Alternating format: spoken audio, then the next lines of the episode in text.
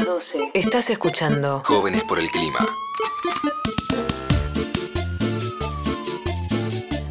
Bueno, lo prometido es deuda y como les dije, les voy a estar contando un poquito sobre quién es Hugo Sigman, un, poco de contexto, un poco fui adelantando en la intro. Eh, en las últimas semanas, particularmente desde que se anunció que Argentina sería uno de los lugares donde se produciría la vacuna de Cambridge y que el desarrollo de la parte activa de esta vacuna, digamos como la, la sustancia, la parte importante, estaría a cargo de, de, Map, de Map Science, hay un nombre que está sonando fuerte en la mayoría de los medios de comunicación, que es Hugo Sigman. Gato, Niki, ¿ustedes saben quién es Hugo Sigman? Más o menos, ahí les suena de un lado. Sí, Un escuché poquito. hablar de Hugo Sigman.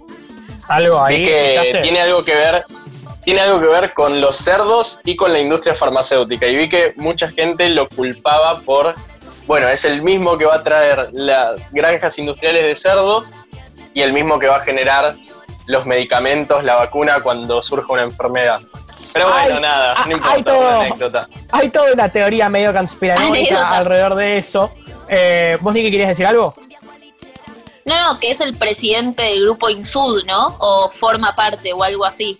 Así es. Hugo Sigman junto a Silvia Gold, eh, ellos están casados, son pareja, son los fundadores del grupo Insud, que es un conglomerado de empresas dedicadas a la industria farmacéutica, bien gato, poroto para vos, a la agroindustria, tienen acciones en mineras, empresas de exportación de gas y también están metidos en distintos proyectos culturales. Digo, son una productora muy grande que ha participado en la producción de películas como Relatos Salvajes, digo, conocidas acá en lo que es la industria nacional eh, de Ah, cine tremendo. argentino. Sí, nada, y, y nada con el campo. Sí, sí, sí, te dije, agroindustria. Ah, ok. industria no farmacéutica, agroindustria, minería, exportación de gas, eh, un poco de petróleo también, tienen acciones ahí distribuidos por todos lados, una buena diversificación y proyectos culturales. Hugo ha sido dueño de varios emprendimientos mediáticos, como por ejemplo la versión argentina del diario francés Le Monde Diplomatique. Vieron que mi francés ahí lo, lo estoy mejorando, pasa que me lo fui olvidando. Eh, Map Science es una de las decenas de empresas que forman parte del grupo Insud, ¿no? Hugo es considerado por Forbes la, que, como la sexta persona más rica de la Argentina y se calcula que su fortuna está más o menos alrededor de los 2 mil millones de dólares, un poquito más, ¿no? La, la de él y Silvia, su, su- su esposa, su compañera, que, con la que crearon este imperio, ¿no? O sea, no podemos hablar de uno sin hablar de la otra. Hugo y Silvia se conocieron a finales de los 60 y acá es donde la cosa se pone picante. Vieron que hay toda una onda así tipo ex montoneres que después se vuelven símbolos de la derecha. Onda Patricia Bullrich. Tipo Bueno, Pato esto- Bullrich. Claro, esto no es tan, tan así, porque no es que este chabón de repente se volvió un facho, pero Hugo y Silvia se conocieron a finales de los 60, ¿por qué? Porque ambos eran militantes del PC, así es, del Partido Comunista Argentina. Así empieza la historia. Bueno, de hecho, para EU, sí, Hugo es considerado por algunas personas como un empresario progre a pesar de todo lo que hace. O sea, dentro Total. de todo se lo considera así. Total, total. Es un empresario bastante progresista. Digo, si vos te fijas, los diarios con los que él ha, tenido involucramiento, digo, él ha financiado, ha comprado, ha participado en, alguna, de algún estilo, suelen tener una perspectiva progresista. Fijas, los proyectos que suele financiar también, digo, con mayor y menor matices, digo, no sé qué tan progresista es la industria del petróleo, pero hay una realidad que ningún gobierno progresista en la historia de Latinoamérica igual ha logrado solucionar esta dicotomía eh, con las cuestiones ambientales. Así que se, se la podemos dejar pasar tal vez un, un poquito, digo, no es el único que tiene ese problema. Pero sí, es considerado un empresario Yo progresista tengo- normalmente. Yo lo que tengo Sí. entendido es que finan- financió tanto la campaña de kirchnerismo como también de Macri.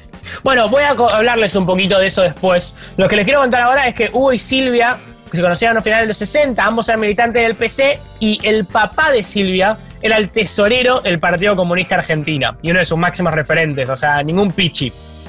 Ahora, esto se pone más interesante todavía, porque según el libro Los Dueños del Futuro, la editorial Planeta, publicado en 2017, la familia Gold y, y Hugo construyó su imperio a partir de capitales pertenecientes al Partido Comunista Argentina. ¿Qué es lo que pasa? Alberto Gold, que es el papá de Silvia, aparte de ser el tesorero del PC, era miembro del directorio. ¿Qué es el directorio? Pará, pará, pará, pará. Repetime la última parte, no entendí. Lo de la empresa con los fondos del PC. bueno, ¿qué es lo que pasa? Ahí, ahí lo vas a entender. Se dice que los capitales empiezan a, a financiarse, empiezan a construir su, su imperio, para poner algún tipo. O sea, eh, eh, el grupo Insud lo empiezan a construir a partir de capitales del Partido Comunista Argentina. En la época del 60, de los 70, el PC, como Ah. parte de su estrategia de incidencia, eh, era efectivamente comprar y controlar empresas, como para poder financiar su, su- sus no sus negocios, sino su militancia, y también para poder incrementar el poder de, de su organización, el poder incrementar su alcance político. Entonces, Alberto, que era el tesorero del PC y miembro del directorio, que el directorio era una comisión auxiliar y secreta del PCA que administraba distintas empresas. Y no empresas chiquitas, ¿eh? estamos hablando de la embotelladora de Coca-Cola, eh, la mayoría de la compañía azucarera de Tucumán y también manejaban el laboratorio Cintial, que el laboratorio Cintial es importante porque es lo que después se termina transformando en el comienzo del grupo Insud eh, en la farmacéutica Chemo, Chemo, no estoy seguro cómo, cómo se pronuncia, que es la que un poco da inicio a la historia de, de Hugo y Silvia. Eh, en los 70, en el 74, el directorio se deshace y Gold toma control de Cintial, de esta farmacéutica, y él se tiene que ir junto a su hija y también junto a, Hugo, se van a Barcelona en el medio de la dictadura militar en el año 77, o sea, en los, en los 70 y- largos, a una vez que empieza la dictadura, ellos se exilian, digo, eran parte del Partido Comunista, eran militantes de izquierda, a la vez tenían, eran dueños de grandes empresas, pero, pero, pero bueno, hay ahí algo, algo interesante a, analizar.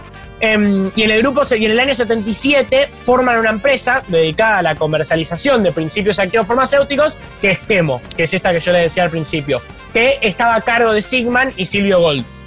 El inicio de esta empresa suele ser considerado como el origen del grupo Insud.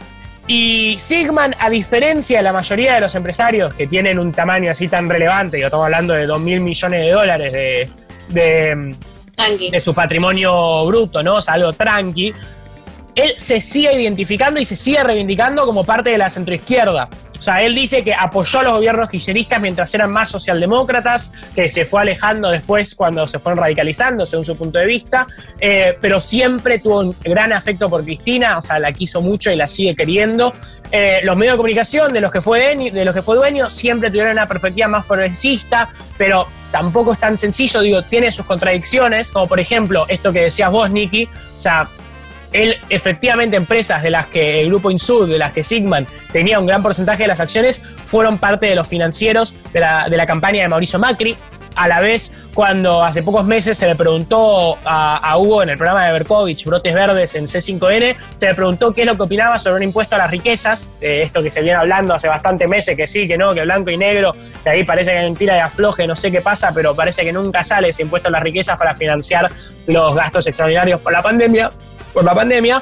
eh, y el chabón no quiso contestar, se negó a contestar. Apa, te echó Y- un, un ¿Pero qué dijo? ¿No contesto? No sé, no lo vi, pero el chabón no, no quiso contestar. Ahí fue como, es que. Claro, eh, pero ahora un- que le toca en el bolsillo, ¿eh? No, para mí no es tanto un flash ahí. Para mí el flash es más como, si él se fuese más de ese lado, diría, no, no estoy, no, no, no estoy de acuerdo. Para mí es esto de que él tiene que manejar una relación, un balance delicado entre su relación con los demás empresarios del país también, ¿no? Que digo que de repente no creo que les caiga muy bien si uno de los propios, entre comillas, sale y dice, sí, militemos un impuesto a las riquezas. Entonces hay ahí un balance extraño, digo, a ver, es difícil, Dios, nace en el Partido Comunista, hizo su, su fortuna a base de los capitales del PCA eh, y a la vez, digo, tiene 2 mil millones de dólares hoy en día, o sea, hay una cosa ahí media extraña. Em, pero ahora, por lo que lo estamos escuchando vos, Sigman, digo, en todos lados es por el desarrollo de la vacuna, que algo que vale la pena aclarar ahí es que es cierto que es un riesgo enorme el que está tomando el grupo Insud. Digo, eh, me parece que eso hay que reconocerlo. Es un riesgo enorme porque está parando la fabricación de cualquier otro tipo de, de insumo farmacéutico en, en en el laboratorio donde van a estar desarrollando el principal activo de la vacuna que está desarrollando Cambridge contra el COVID. Están teniendo que parar toda la demás producción porque solamente se puede producir esto. No sé muy bien por cuestiones técnicas, parece que no se puede producir más que, que, una cosa a la vez. O sea, particularmente por esta cuestión de la vacuna, no se puede producir esta vacuna, los insumos de esta vacuna y otras cosas en el mismo laboratorio.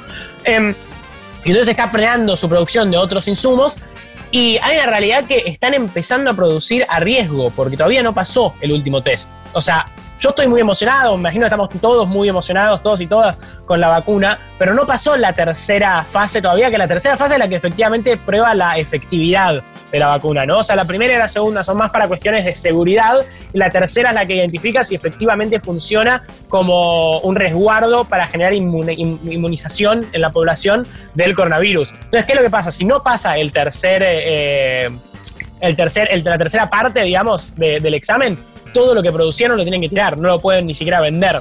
O sea que están tomando un riesgo enorme ahí. Que, que me parece que, que- que es valorable. Ahora, ¿cuál es la otro lado de esta, de, Pero de- de este eh, problemita? No, no, no van a ganar mucha plata también si es que efectivamente supera la tercera fase. Sí, definitivamente van a ganar plata si supera esta tercera fase, pero digo, no es, nor- digo, no, no, no, no es normal digo, que empresas así tan grandes tomen decisiones tal vez tan riesgosas, digo, eh, a- a- afectando, digo, poniendo en riesgo gran parte de su capital. Igual, también acá hay una cosa ahí donde no sé cuánta plata efectivamente van a terminar haciendo, o sea, puntualmente por esto, también hay toda una cuestión igual de marketing, de publicidad, que te sumas mucho renombre positivo y eso también ayuda eh, a partir de esto, pero porque se está vendiendo realmente muy barata la vacuna, la Fundación SIM está poniendo muchísima plata para asegurarse de que el precio de la vacuna esté entre 3 y 4 dólares, por lo mismo es un requisito de Cambridge, que... Y, y- y de la, y de la farmacéutica que está desarrollando la, la- la vacuna, em, que sea accesible a toda Latinoamérica y el Caribe, y para eso el precio tiene que ser bajo. Y aunque ahora lo estamos escuchando todo el tiempo a Hugo Sigman, Hugo Sigman, Hugo Sigman por el tema de la vacuna, como decía Gato al principio, el potencial convenio entre China y Argentina para incrementar la exportación de carne porcina también está bastante relacionado a este sujeto. Biogénesis Vago Ah, están es, todas. Es una de las proveedoras de vacunas y farmacéuticos veterinarias, o sea, para, para, para animales, más grandes del país, si no es la más grande, y también es parte de las empresas del Grupo Insud. A la vez, Biogénesis Vago está haciendo lobby para la instalación de las medias granjas porcinas, ¿no? O sea, claramente eh, tendría mucho que ganar si efectivamente se instalan las granjas acá, porque se incrementaría mucho la compra de, de farmacéuticos, ¿no? La compra de antibióticos. Fue de los primeros que lo anunció como el potencial Exactamente, acuerdo. exactamente. Biogénesis Babó está haciendo lobby para la instalación de las medias granjas porcinas, eso está comprobadísimo, y fue el primero en comunicar el acuerdo que luego anunció Solá. O sea, primero fue Biogénesis Babó, que también Claro. hablaba en su comunicado de 9 millones de toneladas. Vieron que si nos escucharon la semana pasada, la anterior, hubo polémica ahí, al principio se hablaba de 9 millones de toneladas, después salió... em, Después salió Cancillería a desmentir y decir que se habían equivocado, que en realidad eran 900 mil. Bueno, se equivocaron en muchos lugares, porque Pino, porque eh, Biogénesis Vagó también había hablado de 9 millones, no quise decir Pino, Metió, quise decir metió Felipe- Pino Solana. Pino Solana. Pino Solana, ahí, pum. Dale, Felipe Pino Solá, Felipe Solá también había hablado de 9 millones en un tuit, más allá del comunicado este oficial que habían hecho de Cancillería. Pero bueno, eso fue tema de otra columna, no vamos a volver a meter ahí. Entonces, a lo que quiero ir, o sea, y a lo que quiero que empecemos a reflexionar, es que si hay algo que queda claro es que cuando hablamos de Hugo Sigman y de Silvio Gold, estamos hablando de dos de los pesos más pesados de nuestro país en términos de su incidencia política y, y la riqueza que, que tienen en conjunto. Y tienen un nivel de incidencia no solamente nacional, sino que alrededor de todo el globo. Digo, Hugo Sigman vive la mitad del año. Sí, De todo el globo. sí, de todo el Eh, mundo. ¿Qué? Sí, lo que digo, eh, raro, raro globo, decir globo, me suena raro. Bueno, Eh, está bien, sí, lo tomo. La pregunta, tomás la crítica. La Muchas pregunta, eh, ¿lo bancamos a Hugo Sigman? No entendí, ¿sí o no? No sé si lo bancamos, no me animo ahí a tirarlo bancamos, no lo bancamos. Me parece que como todo sujeto tiene cuestiones más nefastas y cuestiones más piolas. Me parece que claramente hay empresarios que son mucho, mucho menos eh, piolas desde ya. No me animo a decir si lo bancamos a Hugo Sigman a muerte. No sé, habría que hacer una investigación más interesante. Pero lo que sí me animo a decir. O que venga a una entrevista acá, que venga a una entrevista acá, loco, que se anime. Bueno, yo se la tiré, me puse en contacto con su equipo de prensa, pero medio que no se Cagoneó. animaron, no sé. Cagoneó Hugo Sigman, cagoneó Hugo. listo. No sé, orientalistas Claro. no. Total, total. Hugo, si estás escuchando, nosotros queremos hablar con vos. Queremos conocerte, queremos charlar un rato. Que, que- que podamos ahí charlar de la vida, ver qué es lo que haces, que nos cuentes un poco sobre tu experiencia, tu- tu- tus logros, tus fracasos. Y de paso que nos cuentes bueno, qué onda, qué onda el co- el, tiene convenio sentido. con China. Pero, pero bueno, es una persona bastante compleja de conseguir. Digo, viste que hay todo un flash ese de multimillonarios que no quieren salir en cámaras, no quieren salir en muchos medios, no le gusta salir en muchas entrevistas a Hugo. Em, mismo me lo, me lo, me lo dijo específicamente la, la persona de prensa, del equipo de prensa de, de- Hugo con la que hablé, me dijo, mirá, la verdad en este momento está muy saturado, puedes probar unos meses, pero no suele dar muchas entrevistas, no es algo que particularmente le agrada. Em, entonces, ahí me parece que hay, hay una punta para indagar. Está claro que para salir de la crisis del coronavirus vamos a necesitar una sinergia importante, una sinergia importante entre el sector público y el privado. Y para esto me parece que se vuelve importante conocer quiénes son estos referentes del sector privado en la Argentina. Porque hay una realidad que muchas veces, digo, podemos argumentar que estos empresarios tienen hasta más poder fáctico que los mismos políticos y políticas. Y todos sabemos quién es el presidente, todos sabemos quiénes son los congresistas de mayor peso, digo, la gente de diputados, senadores, gobernadores que más la mueven. Pero hay una realidad que muchas veces estos empresarios tienen hasta más poder, más incidencia y no sabemos ni su nombre, ni su riqueza, ni en qué ámbitos están metidos.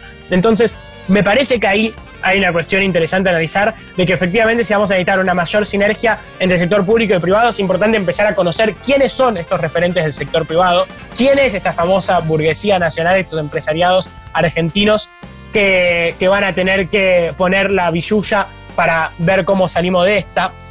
Y, y que si hablamos de la vacuna puntualmente, digo, como un ejemplo de sinergia entre sector público y privado, Sigman salió a decir públicamente que esto fue un acuerdo siempre entre privados, que mismo el Estado argentino se enteró después de que ya esté cerrado, pero él también reconoció y lo dijo, o sea, Sigman habla y, reivindica eh, la importancia de lo público. Por eso digo que no, no me animo a decir que es un sujeto nefasto ni que tampoco es un chabón que bancamos a, piol, a, a- a muerte, pero, pero bueno, hasta ahí parece una persona interesante analizar. Es que él está, es que, aunque él reconoció que, por ejemplo, eligió instalar el laboratorio de Map Science acá en Argentina, que es uno de los más avanzados en Latinoamérica, tiene tecnología de punta a nivel global, o sea, no es moco de pavo, y decidió la Argentina por el altísimo nivel de nuestro personal humano y la calidad de nuestro sistema científico. Y todas esas personas efectivamente se formaron, la gran mayoría en la universidad pública, digo, se fueron siguiendo, se siguieron formando en su desarrollo científico a través de las becas que provee el CONICET, otros estudios, otros organismos de ese tipo. Y entonces me parece que eh, está bueno, está bueno cuando nuestro empresariado nacional reconoce la importancia de lo público también, ¿no? Em, nada, esas son algunas de las cuestiones que yo quería dejar como conclusión, que reflexionemos, que pensemos. eh, y se nos fue el programa, ¿no? Se fue. Ya está. Terminó. ¿Queda algo más? Qué triste. Ya está. No queda nada más. Bueno, fue lindo mientras duró. Gracias Nos totales. vemos el sábado que viene. La pasamos muy, muy lindo. Espero que lo hayan disfrutado. Y nos vamos con un temardo de, de trueno. Que ahí se, se decidió lanzar unas barras con, con el Bocito, con el Bocito en su nuevo álbum. Así que nos vamos escuchando Sangría. Y nos vemos la semana que viene, si el clima nos lo permite, ¿no, gato?